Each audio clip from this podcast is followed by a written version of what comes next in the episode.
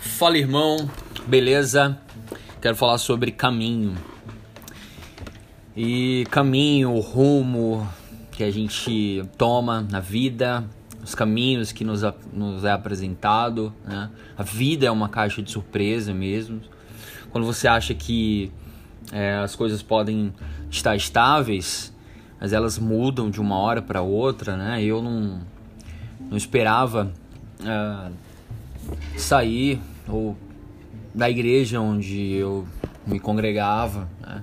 falava isso para todos, que esperava criar meu, meus filhos lá, mas o Senhor ele tem o seu próprio caminho, né?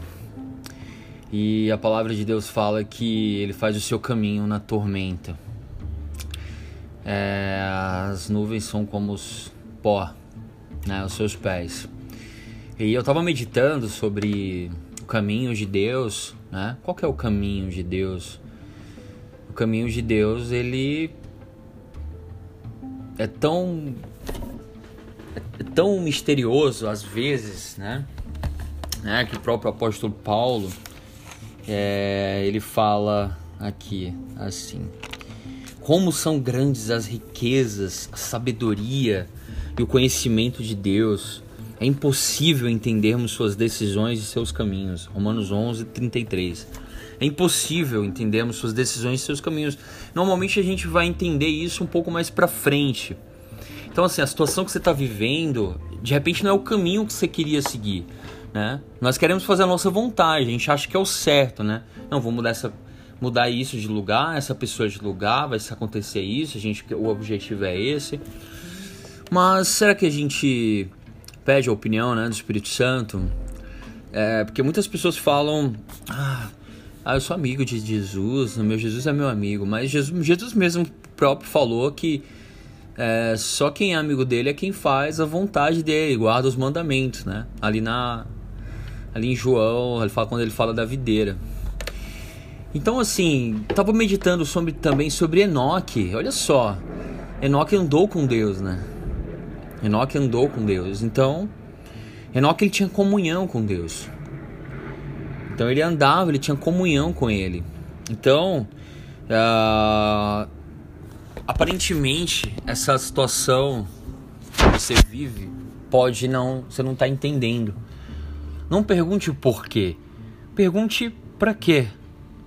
Qual que é o propósito disso? É, às vezes é um teste. O Senhor Deus nos testa em algumas coisas para sermos aprovados. É isso. Quando você olha para Jesus, mesmo que você aparentemente não as trevas esteja escuro, pode acontecer de tá trovoadas, relâmpagos, sabe? Tudo nublado, mas tenha fé, ele vai vir sobre as águas e olhe para ele, não olhe para as circunstâncias. Que só assim você vai andar com ele em novidade de vida.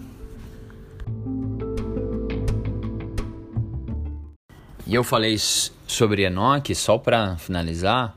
Então, não a Bíblia não fala muito sobre Enoque, né? Não fala quase nada. Só que ele andou com Deus, né? Então, assim, andar com Deus é confiar nele. É me... por, me... por mais que você esteja dentro da tempestade, confie, confie, acredite. Eu acredito que Enoque ele andou com Deus porque ele confiou em Deus. Então, os planos dele são mais altos.